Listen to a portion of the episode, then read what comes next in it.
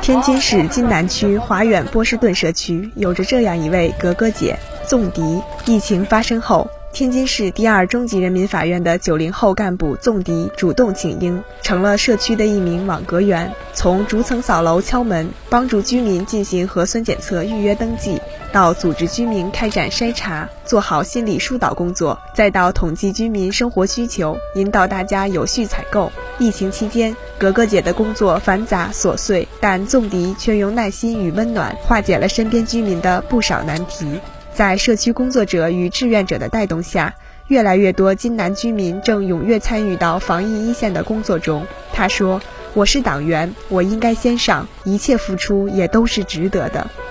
天津市第二中级人民法院九零后干部纵迪说：“是那个二中院的一名下沉干部，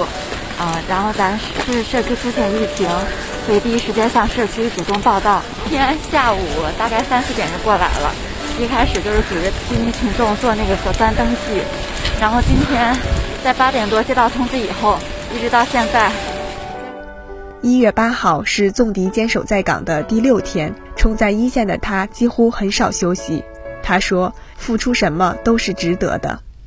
你从四点开始工作，工工作到凌晨一点多，肯定是非常冷的。但是呢，当你看到大家对你的满意、对你认可之后，你会感觉可能心里还会涌出一股那种自豪感和一股暖流吧，觉得付出什么都是值得的。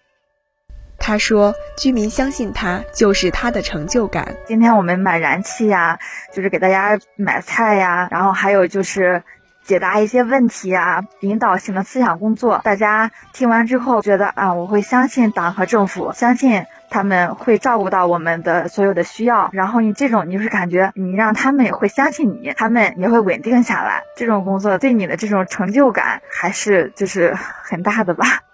他说，居民需要沟通，需要认可，需要关心。一个等待居家隔离的，他们需要买燃气这个事情也是一直没有解决，因为他们不能出去。当时接触也是怕存在这个传染的风险，然后我也是和社区书记多方面进行沟通，让让他们先把这个信息登记下来，家门口派指定的人员先进行消杀，再给他带走去买。他也是觉得特别感动，他的需求被重视被满足，而不是因为因为觉得他是一个居家隔离的有风险的人，大家就远离他不帮助他。他说他能感动到别人，很开心。是属于那个大筛的网格小组长，还有一些是人民群众看到啊，志愿者很累，社区工作人员很累，他们自发联系社区，联系我们，我们又组建了一个这个社区的志愿者的一个群，他们也会帮助做一些他们想做的事情，还是能感染到别人，对，也是一种凝聚力的体现吧。他说：“我是党员，我就应该先上，在大家最需要的时候，我觉得我们下沉干部就是应该先上。”作为一名党员，这是我们最应该做的事情，让大家放心安心。向所有在抗疫一线的战士致敬。新华社记者李帅天津报道。